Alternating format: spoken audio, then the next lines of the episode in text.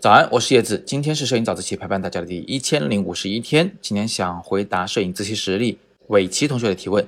他问呢，他在使用超焦距拍照的时候，总是怀疑那些在景深范围内的事物没有真正的自动对焦去合焦的拍法那么清楚。他想问是不是这样子的？首先，我们还是花几秒钟时间啊，为没有摄影基础的同学稍微解释一下超焦距这个词。它其实呢，就指一种超级大的景深的拍法。也就是说，除了你对焦的这个事物以外，比这个事物更远的物体和更近的物体呢，基本上都是清楚的啊。这个就叫大景深。如果这个大景深的范围能一直大到无穷远那个距离上，我们就管它叫超焦距。那如果我们已经设好了超焦距，那也就意味着从我们拍照的啊一两米远开始到无穷远都是清楚的。它给我们带来的最大的方便就是我们不再需要对焦了，我们可以直接摁下快门按钮拍照。所以超焦距啊，就经常会被用于街拍啊，在街头拍摄，因为每一个镜头都事发突然，所以如果我们能设置好超焦距，能绕过对焦这个环节，那显然是非常利于我们抓拍的。但是你发现一个问题没有啊？就是这个超焦距的本质啊，实际上是一个超级大的景深。所以要解释这个问题，要回答尾期的问题呢，就必须要再回到景深这个问题上来。而景深呢，我们在之前的早自习里面其实有反复的。给大家解释过啊，其中有一期早自习特别重要，解释的是景深的一个原理，那是第七百一十七期的早自习，标题呢叫做“容许弥散源的秘密”。这一期早自习的链接我也放下方，在听完今天早自习以后，大家可以戳进去进行复习。好，那今天我们要解释这个问题呢，就跟允许弥散源有关啊，但是我们今天就不讲这个原理了，因为以前已经讲过了。今天我们从大的概念上来帮助你理解一下。这个超焦距到底是什么意思？这个大景深范围内的所有物体是不是真的是非常清晰的？首先呢，我明确告诉你答案：当你对焦在一个物体上的时候，按理来说，只有这个物体以及从它开始算起，跟镜头的拍摄方向垂直的整个平面上的所有物体都是清晰的。简单来说，就是你对哪儿就只有哪儿是清晰的，其他地方肯定是模糊的。这是从光学的原理上来讲就是这样子的。但是呢，它前后的这个事物的模糊程度啊，如果小到一定程度，我们就四舍五入的也认为它是清楚的了。这就是七百一十七期早自习里提到的那个容许弥散源的问题。你看，它前后肯定模糊，但是它模糊的范围很小，模糊的不易察觉，我们就认为它是清晰的。所以这就是景深。那么这个几乎不易察觉的这个模糊的范围，这个距离范围，我们就管它叫景深范围。所以问题的核心就变成了：我们到底允许它产生多大范围内的模糊？我们依然会把它四舍五入的算作一个清晰的东西呢？这个问题啊，过去的胶片的时候，我们是这么做的：我们会去规定啊，一张照片印下来以后，印成多大的尺寸，挂在多明亮的房间里，在多远的距离上，由视力几点几的人来对它进行观看时，不易察觉的模糊，就算作清楚，就算作景深范围内。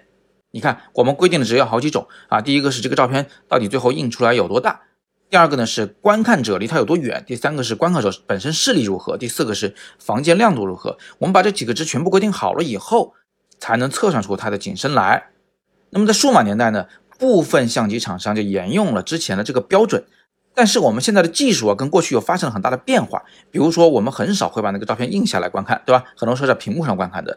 又比如说，过去的图像啊，它是设在胶片上成像的，但现在的图像呢，是设在一个一个的小的像素点的感光元件里进行成像的。所以，有的厂商啊，就修改了他们去判断允许弥散源的这么一个标准。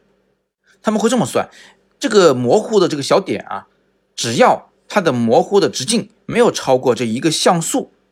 那我就可以认为它拍下来还是清楚的。你看它这个逻辑也很有道理啊。所以呢，现在我们有了两套不同的测量允许弥散源的逻辑，也就是两套测量景深范围的逻辑。这个事情就变得很抽象了，我们就很难讲你这个相机景深绝对是多少多少几米到几米，这个就没有一个绝对的标准了。比如说用富士数码相机的同学可能有这个感觉，你看那个呃大名鼎鼎的 X 一百系列。它在相机的那个菜单里面所显示的、所标识出来的那个景深范围总是特别的小。同样的参数，我要输到手机里面的那个景深计算器里面去看的时候，你会发现那个景深比相机里显示的要大很多。比如说，当相机里显示的是一米到三米的时候，那个景深计算器啊，它可能显示了一个零点八米到五米。那显然，它俩的计算标准是不一样的。到底哪个更接近事实呢？这个恐怕很难找出一个。